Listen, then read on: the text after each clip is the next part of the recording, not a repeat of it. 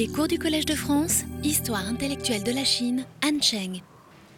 Bien, euh, bonjour à tous. Euh, euh, la semaine dernière, nous reprenions tant bien que mal notre, ou tant mal que bien, notre périple entrepris il y a trois ans de revisite de Confucius avec, pour cette année, le projet de boucler la boucle, en quelque sorte, de notre enquête, qui nous a conduit à travers euh, quelques trois siècles et deux mondialisations, de la Chine euh, vers l'Europe, puis vers le nouveau monde anglo-américain, qui est aujourd'hui à son tour relié à la Chine par euh, une véritable autoroute.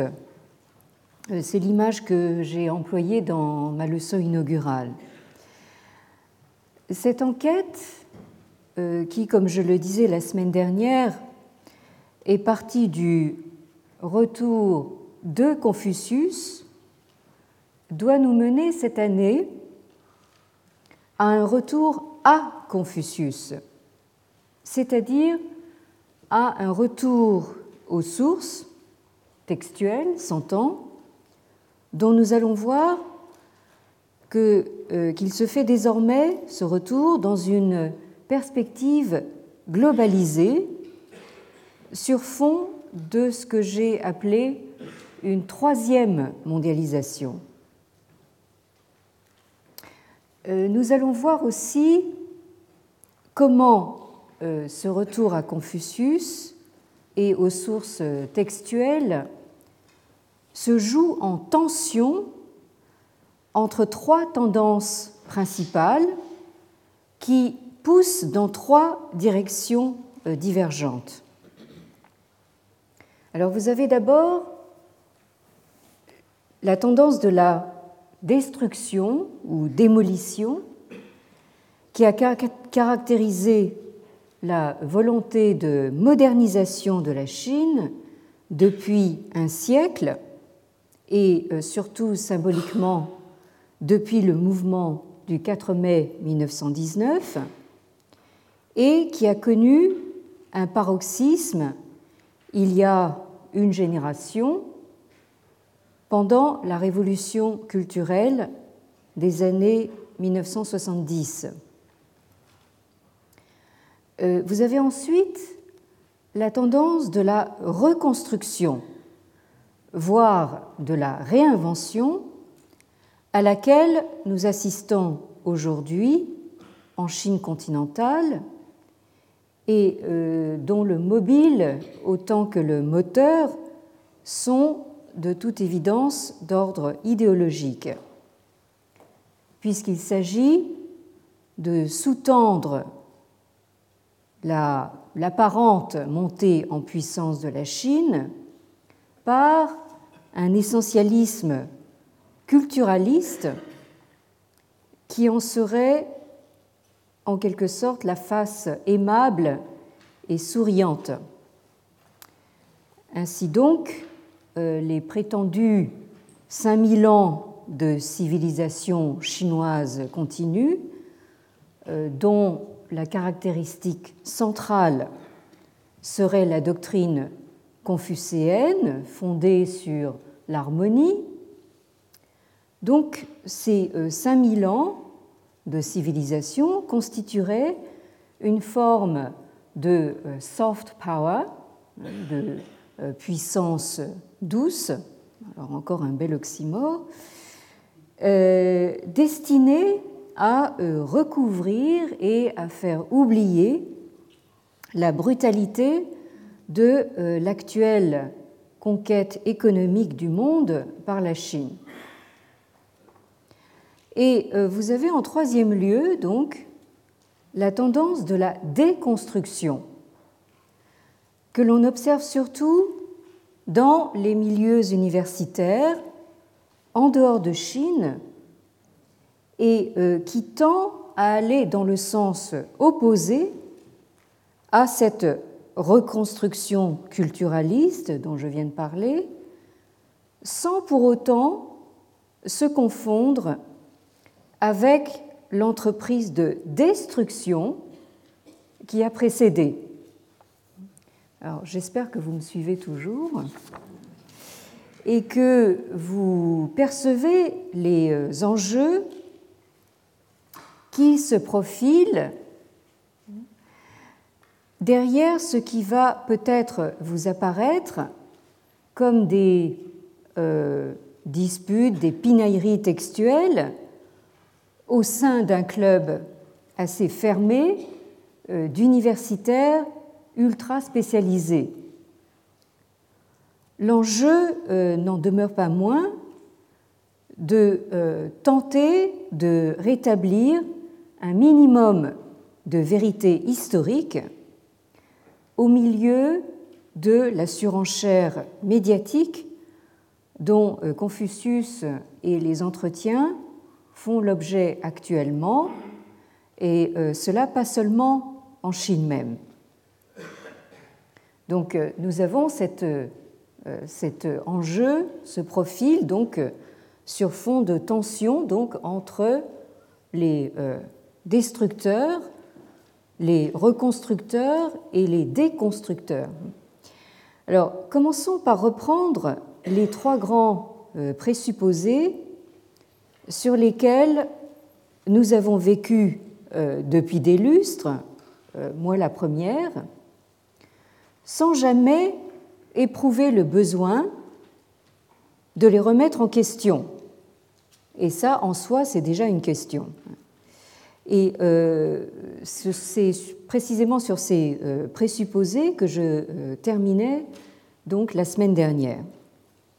Alors, il y a d'abord l'idée que le Yu, donc qu'on traduit en général par les entretiens en français, que ce texte est le seul témoignage direct de l'enseignement de Confucius c'est-à-dire que nous avons là l'idée d'un lien direct entre ce texte et le personnage historique de celui qui est désigné en chinois comme maître Krong, Krongzi, et qui est parfois euh, désigné sous son nom personnel, euh, Qiu. Donc euh, les textes parlent assez souvent de Krong Qiu ou aussi par euh, son appellation, euh, comme nous l'avons vu la dernière fois, euh, Zhongni, que l'on retrouve en partie dans le nom de la colline au pied de laquelle il est censé être né, le Nishan, dont je vous montrais une photo la dernière fois. Alors, ce lien direct est corroboré par l'idée que le texte du Yu, donc des entretiens, s'il n'est pas de la main même de Confucius, a été euh, compilé par des disciples ou arrière-disciples, ce qui implique une euh, datation relativement ancienne, euh, qui se situerait quelque part entre la fin du 5e et euh, le IVe siècle avant l'ère chrétienne, puisque euh, Confucius est mort selon les dates traditionnelles en 479 avant l'ère chrétienne. En tout cas, cela suppose une datation euh, très clairement dans la période pré-impériale, c'est-à-dire qui précède donc cette date symbolique de 221 avant notre ère, euh, date à laquelle donc le premier empereur unifie euh, les euh, espaces donc, de la Chine de l'époque.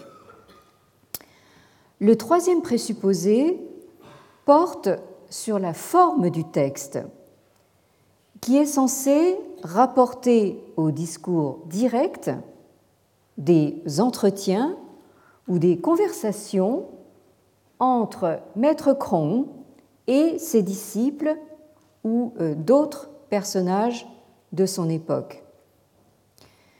Alors, ces trois présupposés en implique un autre qui les sous-tend tous les trois, le présupposé d'une certaine cohérence, voire d'une certaine unité dans la composition du texte. Il y a là un présupposé général qui a permis toutes les lectures d'ordre philosophique de l'enseignement euh, de Confucius et du texte des entretiens, dont nous avons vu qu'elles ont euh, prévalu, hein, ces lectures philosophiques, depuis les toutes premières traductions du corpus confucéen en latin par les jésuites au XVIIe siècle, dans le sillage de la tradition exégétique euh, chinoise. En effet, si vous y euh, songez bien, euh, vous ne pouvez pas prétendre tirer une leçon philosophique d'un texte que vous considérez comme composite et dont vous n'êtes même pas sûr qu'il puisse être associé à un personnage en particulier, un auteur. Et pourtant, c'est précisément le genre de conclusion déconstructionniste, donc, auquel arrivent actuellement certains historiens, déconstructeurs, dont les plus radicaux défendent une thèse qualifiée par nos collègues américains d'un adjectif, à mon sens, quelque peu malheureux, euh, du fait de ses connotations euh, sinistres dans le contexte de l'histoire européenne du XXe siècle. Il s'agit de ce qu'ils appellent la thèse révisionniste. En anglais, euh, The Revisionist Argument, qui, en l'occurrence, désigne euh, simplement une hypothèse qui tend à réviser, au sens de réexaminer, tous les présupposés euh, reconnus et acceptés de manière implicite et consensuelle concernant Confucius et les entretiens. Vous remarquerez ici que la tension, voire l'opposition d'ordre idéologique entre les reconstructeurs d'un côté et les déconstructeurs de l'autre, se double d'une opposition d'ordre euh, disciplinaire, c'est-à-dire donc entre disciplines euh, différentes, c'est-à-dire en l'occurrence entre philosophes d'un côté et historiens de l'autre, puisque les euh, philosophes sont plutôt du côté de la reconstruction interprétative, ou comme on préfère dire maintenant, c'est plus chic, donc l'herméneutique du texte, alors que les historiens n'hésite pas à démonter le texte pour examiner de près avec quel type de pierre ou de brique il a été construit, hein, quitte à se retrouver au milieu d'un champ de ruines. Alors rappelons euh, comment se présente le texte du euh, tel qu'il nous a été transmis. Euh, c'est, euh, entre parenthèses, probablement l'un des textes de la littérature chinoise qui a été le plus souvent donc reproduit.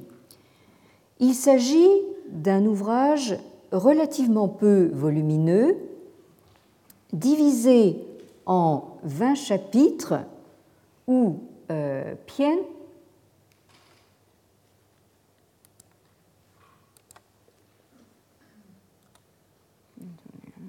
j'ai quelques difficultés. Voyons. Où est-ce que je retrouve la flèche Impossible d'avoir l'image suivante.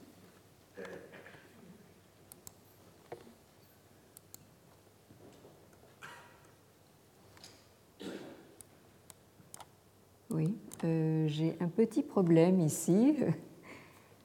Au secours, est-ce que quelqu'un peut me dire comment je peux obtenir l'image suivante? Euh... Vous pouvez aller sur l'icône. Euh, oui. Celle-là. Oui, pardon. Mettez en plein écran. Ici? Oui. Là? Oui. Oui. Il ne se passe rien.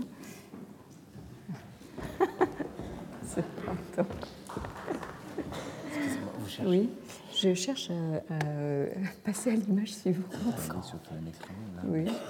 Ça répond pas du tout là.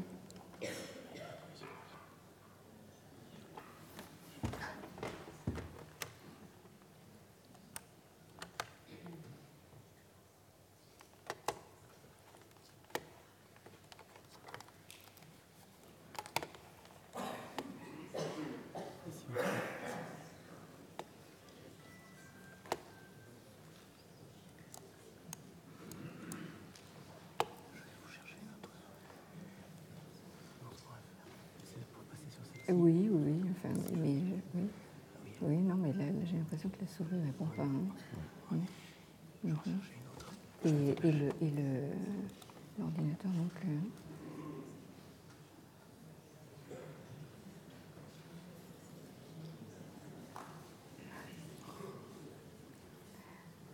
Je vais installer votre euh, présentation sur un autre ordinateur, j'arrive dessus. Euh, oui, Parce que là, je, Euh, j'ai apporté j'ai apporté le mien, mais il faudrait le brancher aussi de toute façon. je peux vous le mettre tout de suite. Mhm. Je, je l'installe. Oui, oui, s'il vous plaît, parce que là j'ai absolument besoin des, des, euh, des images. Oui, oui.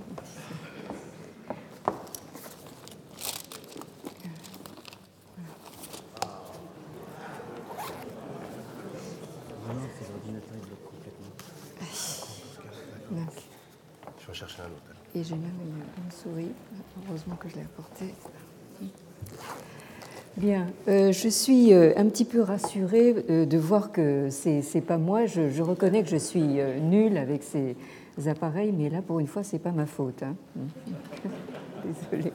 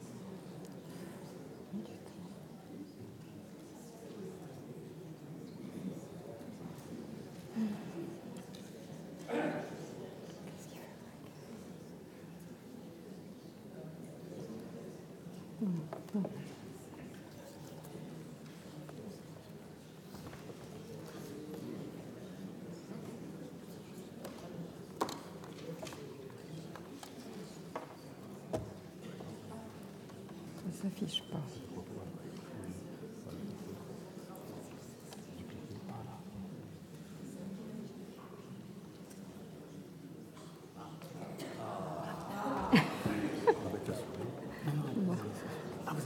Oui, oui, oui. Bon. Alors, voyons voir. Ah, bien. Ah, enfin. Bien, donc. Euh,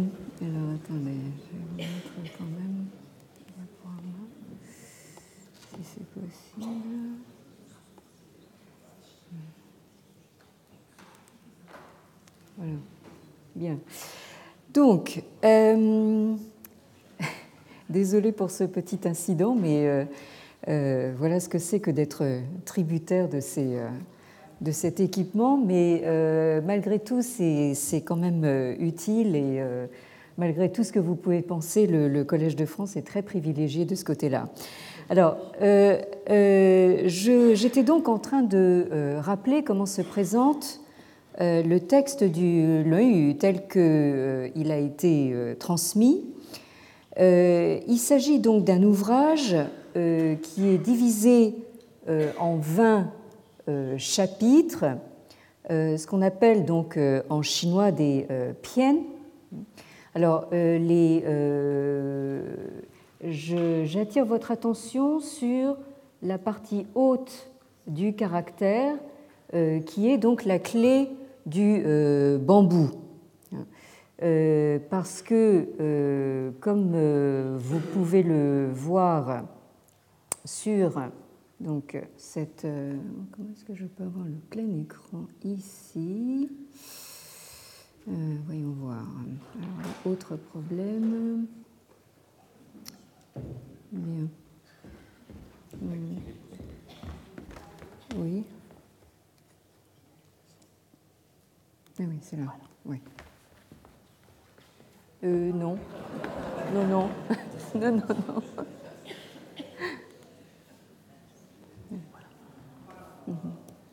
Voilà, oui. Bien, on va finir par y arriver. Hein. Oui, merci.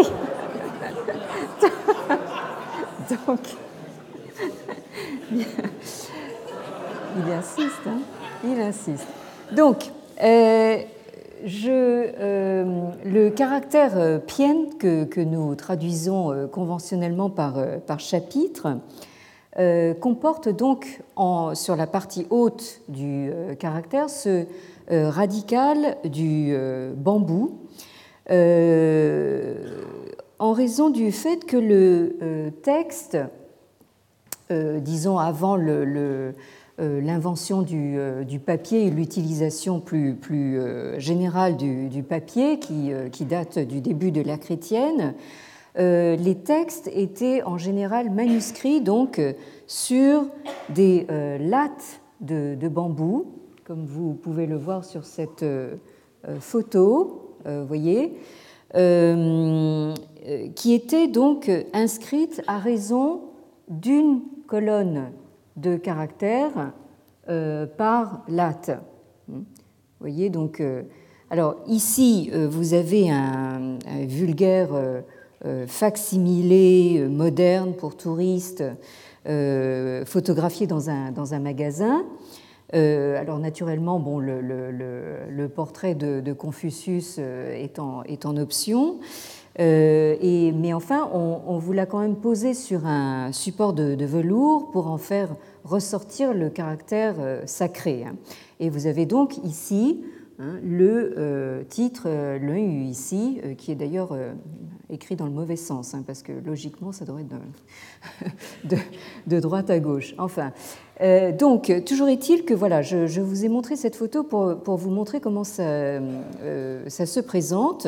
une colonne de caractères par latte de bambou et les lattes étaient ensuite reliées entre elles avec des cordelettes. Vous en avez deux, donc, euh, euh, qui divisent les, lattes en trois parties. des cordelettes qui permettaient, qui passaient donc entre les lattes pour les relier entre elles et qui permettaient de transporter ces lattes enroulées à la manière de stores euh, vénitien.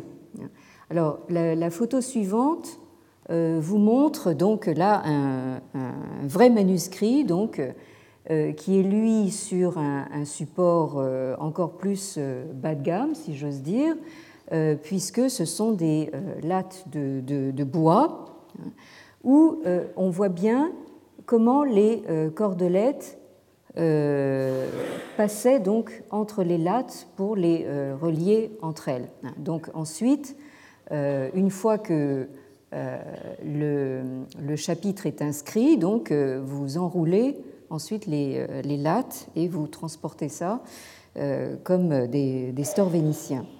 Alors, ces 20 euh, chapitres, ou euh, piennes, donc ici, sont subdivisés en approximativement 500 sections ou zhang en chinois. Alors, ce que je veux dire par là, c'est que c'est le texte entier du Leu qui est divisé en 20 piènes hein, et qui euh, comporte donc au total à peu près 500 euh, zhang. Alors, dans la convention sinologique occidentale, on numérote en général euh, les chapitres, les piènes donc par des chiffres romains, et les sections, les zhang, par des chiffres arabes. Comme c'est le cas ici, par exemple, pour euh, le tout début du l'œil, vous avez donc chapitre 1 en chiffres romains et section 1 en chiffres arabes.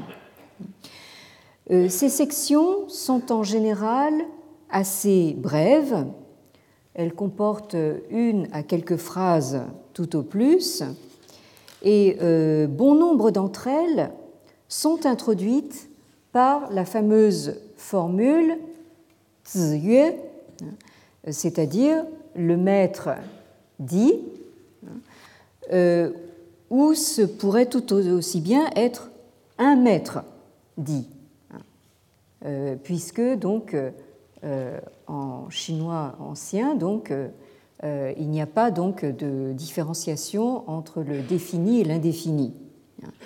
Mais vous avez certaines sections qui précise, euh, enfin qui indique plus explicitement Maître Krong dit, hein.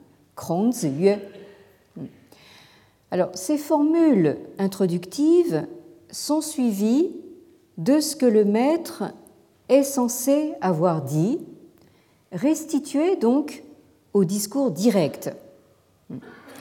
Alors, la plupart des sections passent donc pour être des bribes de conversation, comme je l'ai dit tout à l'heure, entre le maître et ses disciples ou euh, des euh, personnages de, son temps, que ce soit des personnages importants et influents qui euh, réapparaissent à plusieurs reprises dans le texte, ou des personnages secondaires, voire des anonymes rencontrés par hasard et qui n'apparaissent qu'une seule fois.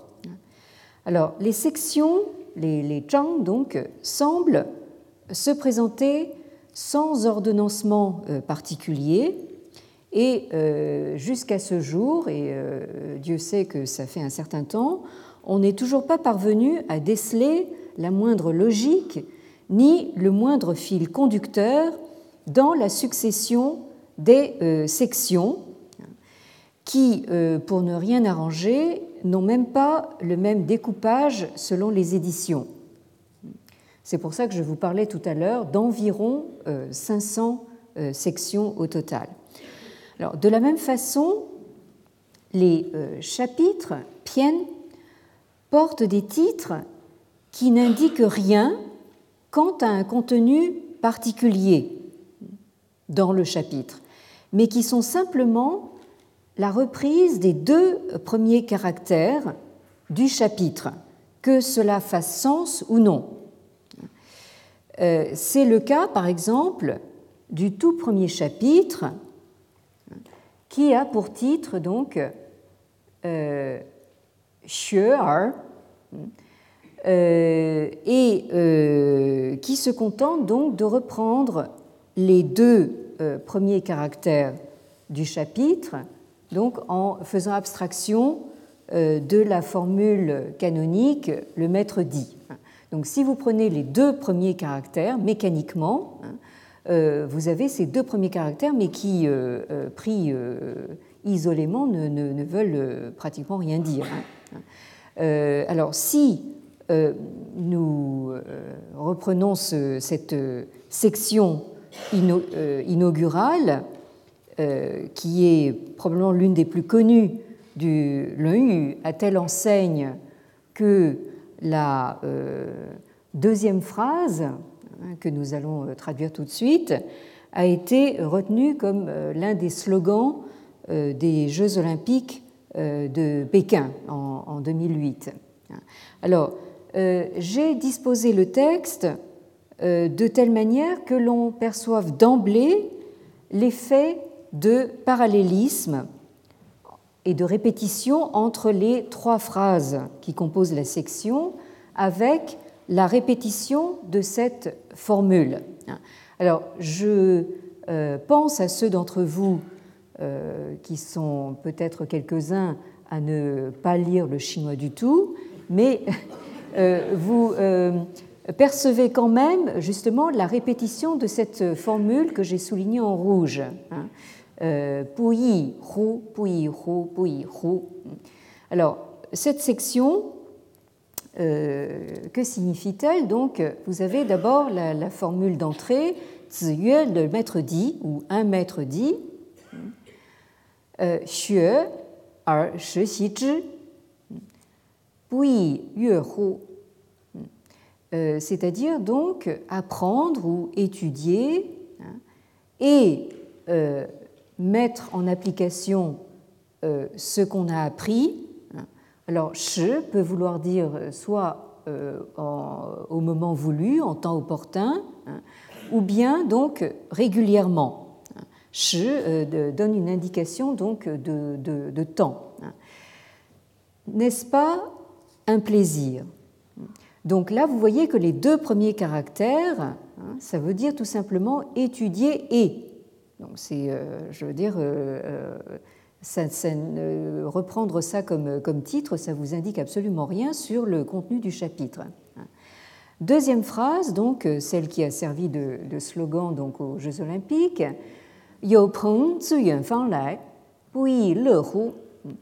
euh, avoir donc un ami ou des amis qui euh, viennent de loin, qui viennent vous voir en venant de loin, n'est-ce pas une joie?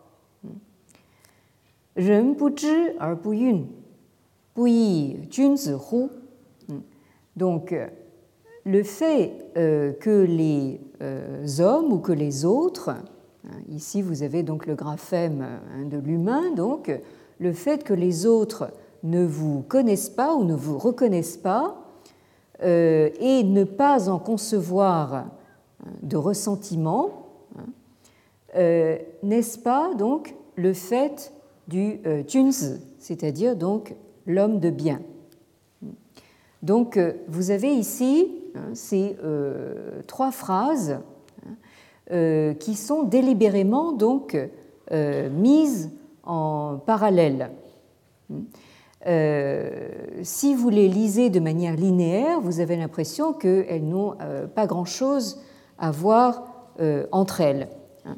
Mais le fait justement de euh, les mettre en scène en quelque sorte avec cet effet de, parallélisme euh, a son importance. Et euh, comme nous allons le voir, cet effet délibéré donc de répétition, de parallélisme et dans de nombreuses autres sections même de rimes, cet effet a son importance donc pour comprendre comment le texte du Leu a pu se construire. Alors, les premières informations que nous ayons sur le Leu ne se trouvent pas dans le texte du Leu lui-même, qui, euh, comme vous le voyez ici, euh, commence euh, in medias res en quelque sorte, c'est-à-dire commence directement avec du discours direct. Il ne comporte ni préface ni postface. Autrement dit, rien qui ressemble à ce qu'on appelle maintenant du métatexte. ces informations nous sont fournies dans des sources qui datent au mieux de l'époque Han, c'est-à-dire pas avant le deuxième siècle avant notre ère, voire même plus tard. Autant dire donc que ces toutes premières informations sur le Yu seraient euh, bien postérieures au euh, vivant de Confucius, euh, dont je rappelais tout à l'heure qu'il est mort en 479, selon les dates traditionnelles avant notre ère, en étant né en 551 avant notre ère, bien évidemment. Alors, euh, là aussi, euh, je sais que euh, je m'adresse à mes concitoyens qui ne sont pas forcément sinologues. Et je me dois donc d'ouvrir une petite parenthèse pour ceux à qui ces repères historiques ne disent absolument rien. Euh, c'est peut-être le cas aussi de certains d'entre vous. Hein. Euh, donc, pour euh, les repères historiques et pour un panorama général de l'histoire de la Chine depuis les origines jusqu'à nos jours, la référence en français reste donc le monde chinois de euh, Jacques Gernet, euh, qui euh, a été et qui est toujours d'ailleurs un de nos plus grands maîtres en, sinologie en France et qui a occupé pendant de nombreuses années une chaire ici au Collège de France. Jacques Gernet, donc, qui a publié Le monde chinois en 1972 chez Armand Collin, mais c'est un livre indispensable qui a connu de nombreuses rééditions, y compris donc en format euh, poche, donc en plusieurs, euh, plusieurs petits volumes.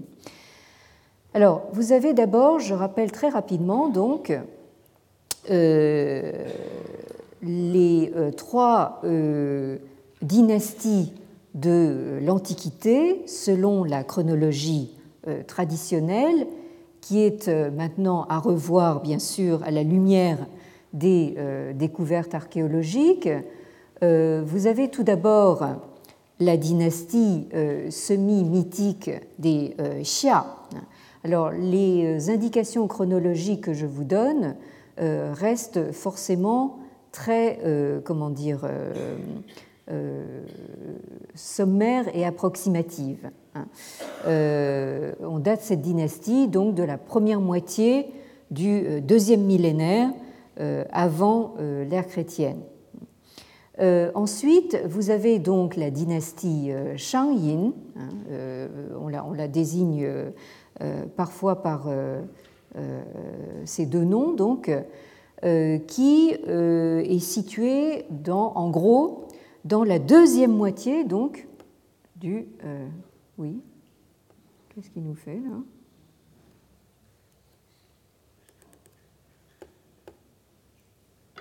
Euh, non, attendez, là, je... Euh, là honnêtement, je, je, crois que euh, je vais euh, bientôt abandonner la partie parce que c'est, il, a, il, a, vraiment décidé de, nous jouer des tours. Hein. J'ai absolument besoin de ces repères historiques.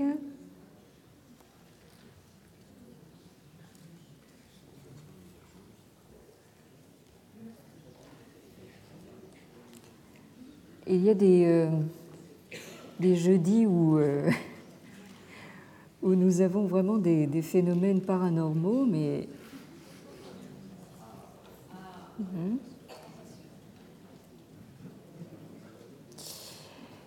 Euh,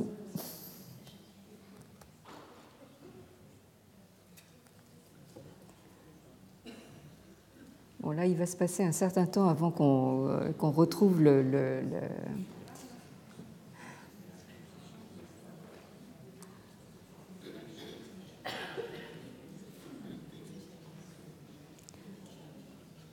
vous allez voir que, nous ne sommes pas les seuls à être victimes de, de phénomènes paranormaux, mais avec le retard que nous prenons, euh, je ne sais pas si je vais arriver à vous en parler aujourd'hui parce que, bon,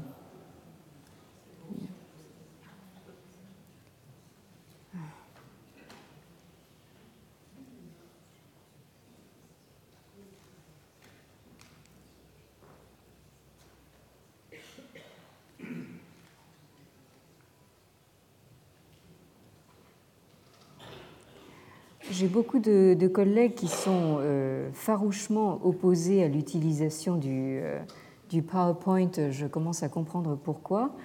Euh, mais je pense que quand nous sommes dans un, amphithéâtre aussi grand, je crois que nous avons peu d'autres moyens de travailler ensemble. Là, je ne sais pas du tout ce qu'il fait. Bien. Donc,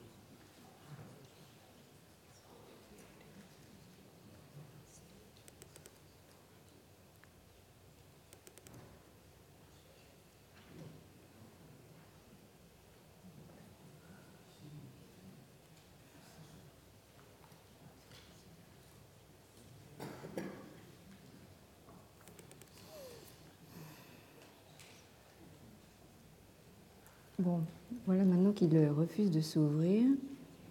Euh,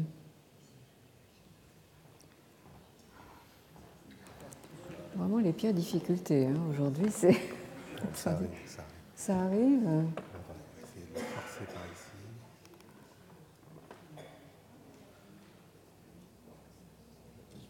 J'ai absolument rien fait. Ouais, ouais, c'est, c'est, euh, ça... J'ai envie de vous proposer.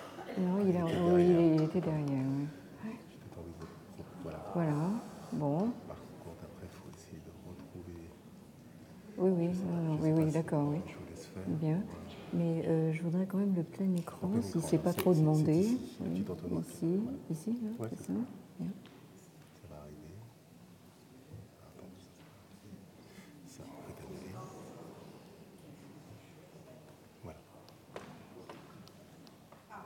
Voilà. Bien, on va finir par y arriver. Bien, merci. Donc, euh, euh, nous en étions donc à cette deuxième dynastie euh, de, de l'Antiquité euh, pré-impériale, et euh, nous en arrivons maintenant à cette dynastie euh, des Zhou, euh, qui est importante pour nous parce que, comme vous le voyez, euh, notre personnage principal se situe ici. Alors, ces euh, Zhou ont euh, occupé, ont, régné pendant, en gros, vous le voyez, euh, la majeure partie du premier millénaire avant l'ère chrétienne. Et vous voyez que l'historiographie traditionnelle distingue entre deux périodes, c'est-à-dire donc euh, d'abord les Zhou de l'Ouest ou Zhou euh, occidentaux, hein, en chinois les Xizhou, euh, qui ont régné entre le, en gros le 11e et le 8e siècle. hein. Et ensuite, on parle des Zhou orientaux, les Zhou de l'Est, les Tongzhou, parce que en 770, donc au 8e siècle, euh, les Zhou transfèrent leur capitale vers l'Est. Et euh, donc cette dernière partie euh, des Zhou concerne donc la période entre le 8e et le 3e siècle avant l'ère chrétienne. Alors, à l'intérieur de cette dernière période, la tradition distingue là aussi deux périodes. Vous allez dire, on est bien chez les Chinois, hein, plus c'est compliqué, mieux ça vaut. Hein. Euh, donc, vous avez d'abord cette période, mais euh, je euh, m'attarde un petit peu là-dessus parce que ce sont des repères qui peuvent vous être utiles. Par exemple, quand vous visitez un, musée, hein, où vous trouvez donc des antiquités chinoises, parce que là, c'est le genre d'indication euh, qui va vous être donné donc euh, dans les euh, dans l'étiquetage et dans les, dans les légendes des objets exposés. Alors, à l'intérieur de cette période des Zhou orientaux, vous avez d'abord la période des printemps et automnes, en chinois Chunqiu, qui va du 8e au 5e siècle. C'est donc la période qu'a connue euh, Confucius. Alors, euh, ces printemps et automnes font référence à une chronique du pays de l'eau, hein, qui était donc le pays natal de euh, Confucius, hein, et c'est justement pour cette raison que on a attribué à Confucius donc la rédaction de cette chronique. Euh, cette période des printemps et automnes est suivie donc euh, de celle des euh, royaumes combattants, Zhangguo, qui couvre donc la période suivante entre le 5e et le 3e siècle avant l'ère chrétienne. Et c'est donc en 221 avant Jésus-Christ, comme je le rappelais encore tout à l'heure, que Qin, Qin Shi Huangdi, donc le premier empereur, donc unifie symboliquement le, euh, les euh, territoires euh, chinois pour constituer donc une première forme d'empire centralisé. Alors cette dynastie Qin, comme vous le, voyez, n'a pas duré très longtemps, hein, de 221 à 206 avant euh, l'ère chrétienne, et elle est suivie donc de cette dynastie euh, Han euh, qui va nous occuper principalement et qui a consolidé en quelque sorte le premier empire Qin et qui a donné son nom, qui a fini par donner son nom donc à une forme d'identité chinoise puisque euh, Han en est venu à euh, désigner donc la langue chinoise, le Hanyu. Euh, elle en est venue également à désigner dans la terminologie officielle actuelle la prétendue ethnie majoritaire, hein, Hanzu, hein, etc. Donc cette dynastie Han a duré quatre siècles alors très commodément pour nous, euh, euh, elle est à cheval euh, de manière symétrique sur le tournant de l'ère chrétienne, c'est-à-dire donc en gros deux siècles avant, deux siècles après Jésus-Christ. Alors je ne manque jamais de rappeler hein, que quatre siècles, c'est équivalent à la durée qui nous sépare de la Renaissance.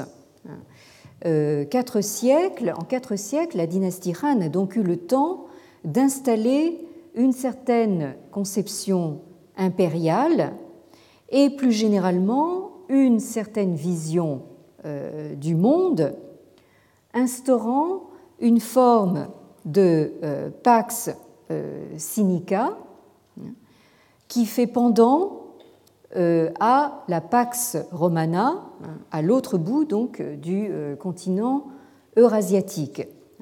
Et alors, je ne parle pas donc de euh, Pax Sinica totalement gratuitement et par souci de, symétrie, c'est que donc la première capitale des, Han, hein, se situe donc, enfin, s'appelait donc Chang'an, hein, c'est-à-dire donc la capitale de la longue paix, de la paix durable, hein, près de l'actuelle ville de Xi'an, hein, qui a repris en partie le nom puisque c'est la, la, paix de l'Ouest. Et je vous rappelle aussi que la fameuse place de Pékin où il s'est passé tant de choses s'appelle la place euh, de euh, Tianmen, c'est-à-dire donc de la porte de la paix céleste.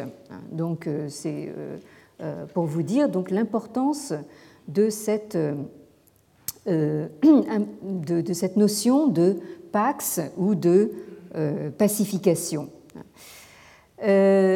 cette dynastie Han euh, vous remarquerez euh, sans doute qu'elle euh, se subdivise, elle aussi, en deux parties nettement distinctes, un petit peu sur le modèle de la dynastie Zhou.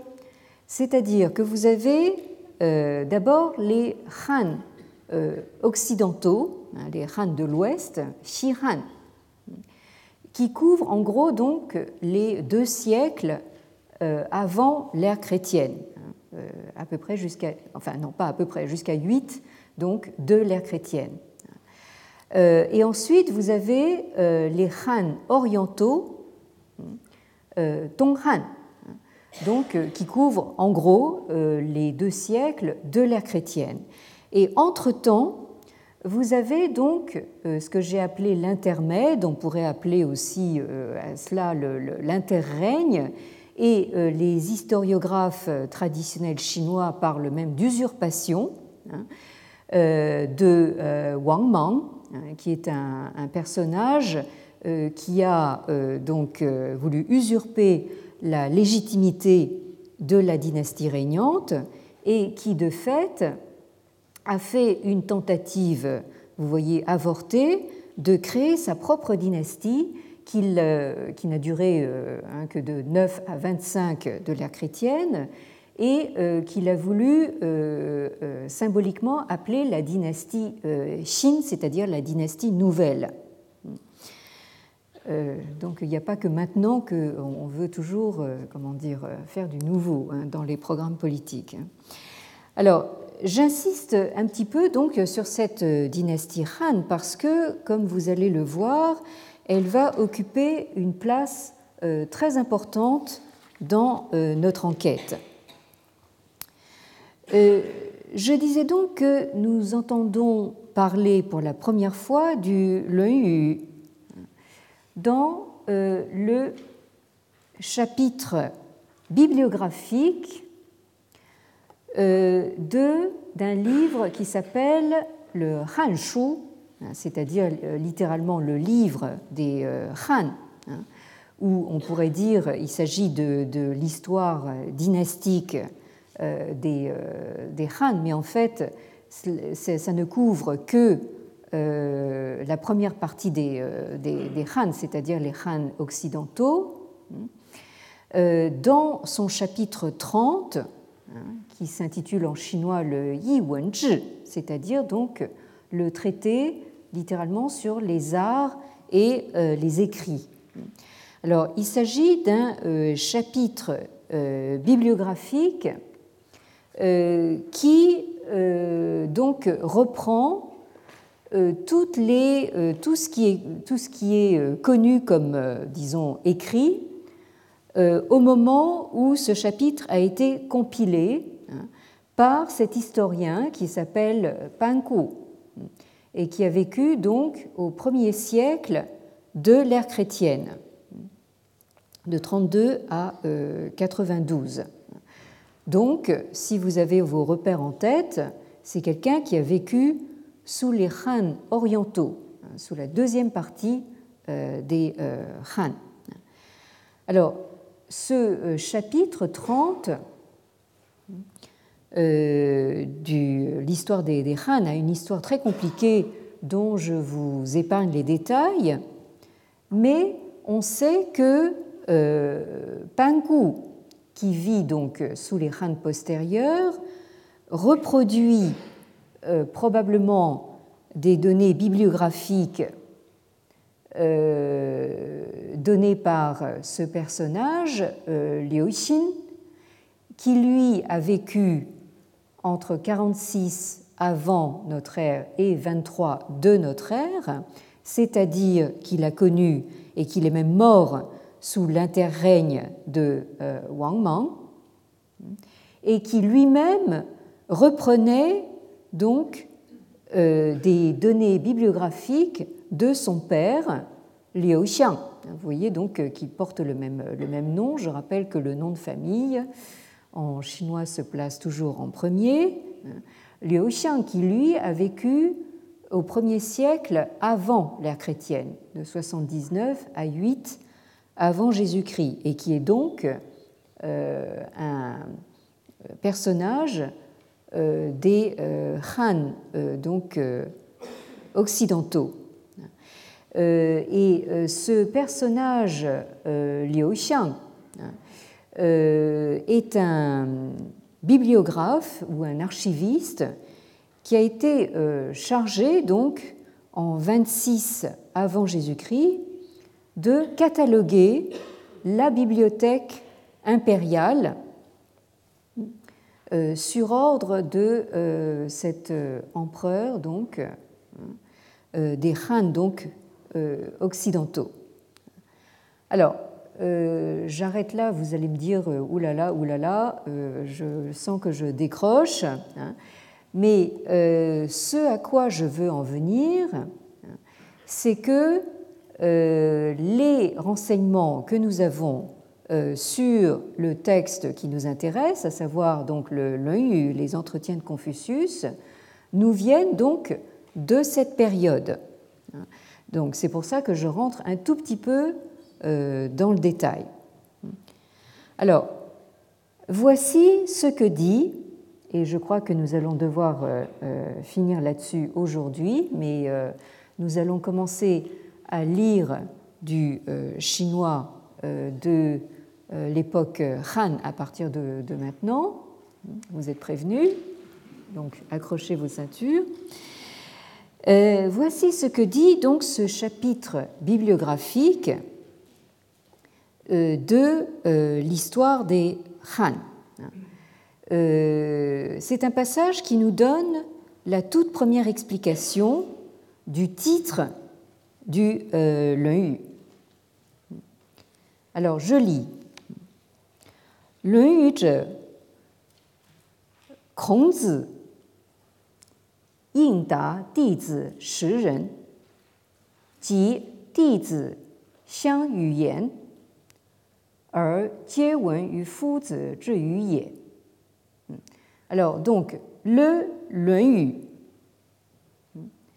ce sont donc et là selon la syntaxe du chinois ancien, vous devez aller prendre euh, euh, la fin de, la phrase.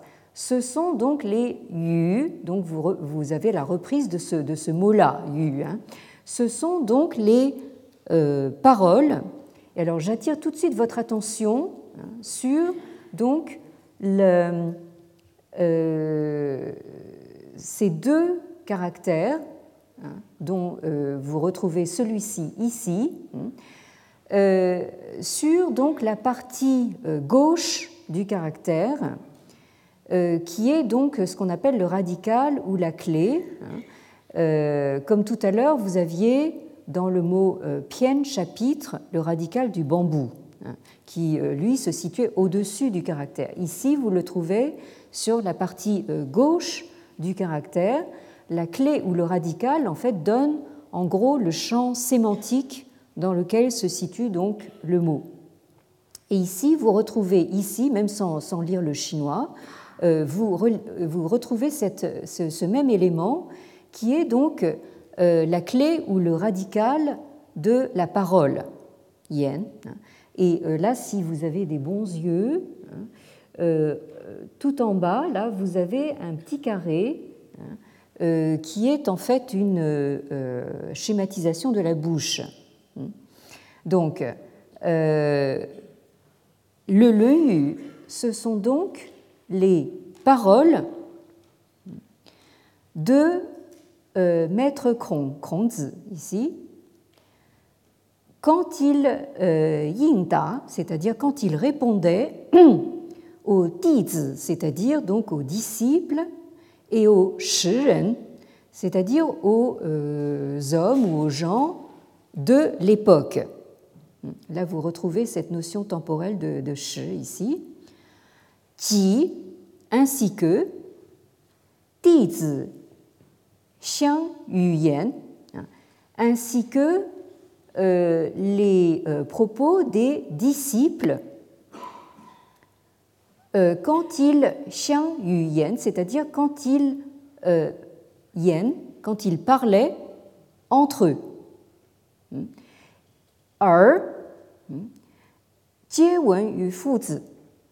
Et ce qu'ils ont, comment dire, entendu dire directement euh, wen, ici, vous avez donc euh, euh, dans ce caractère donc l'élément au milieu de l'oreille.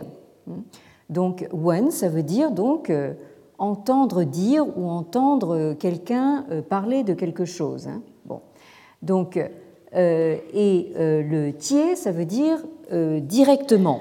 Hein. Donc là, il s'agit de ce que les disciples ont entendu dire directement au fuzi, hein, euh, c'est-à-dire au maître. Je rappelle donc que Confucius, c'est la latinisation par les jésuites de euh, la dénomination euh, chinoise, je n'arrête pas de perdre ma flèche en plus, Krong Fuzi, c'est-à-dire donc maître, maître Krong. Hein. on dit Krongzi ou bien Krong Fuzi. Bien, alors, je continue. Euh, c'est-à-dire donc à cette époque-là, hein, donc là vous retrouvez toujours ce mot shi hein, qui indique donc une, euh, une temporalité. Donc euh, à cette époque, tizi, vous retrouvez ce, mot ici, donc hein, les disciples que yo c'est-à-dire ils avaient chacun, hein, euh, c'est le fait de, comment dire, euh, enregistrer quelque chose. Alors, naturellement pas au magnétophone, hein, euh, ni au, mais enregistrer, ça veut dire donc consigner d'une manière, ou d'une autre. Hein. Donc, ils avaient chacun leur manière donc d'enregistrer ses propos. Alors, Fuzi, Jizu, Menren, Xiang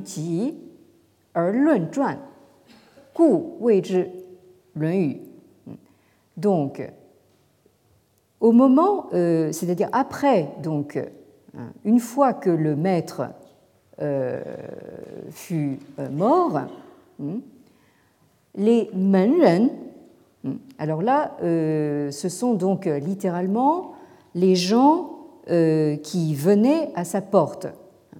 Euh, donc là, vous voyez que euh, on pourrait supposer qu'il s'agit de disciples, mais enfin, on voit que le, terme n'est pas le même qu'ici. on peut supposer que Tizi désigne donc des disciples directs, alors que les Menren sont des disciples indirects, c'est-à-dire euh, soit qu'ils étaient moins familiers du, maître, soit qu'ils étaient éloignés euh, du maître dans le temps. Hein. C'est-à-dire qu'on pourrait euh, supposer que ce soit des arrières ou des, disciples de disciples ou des arrières-disciples.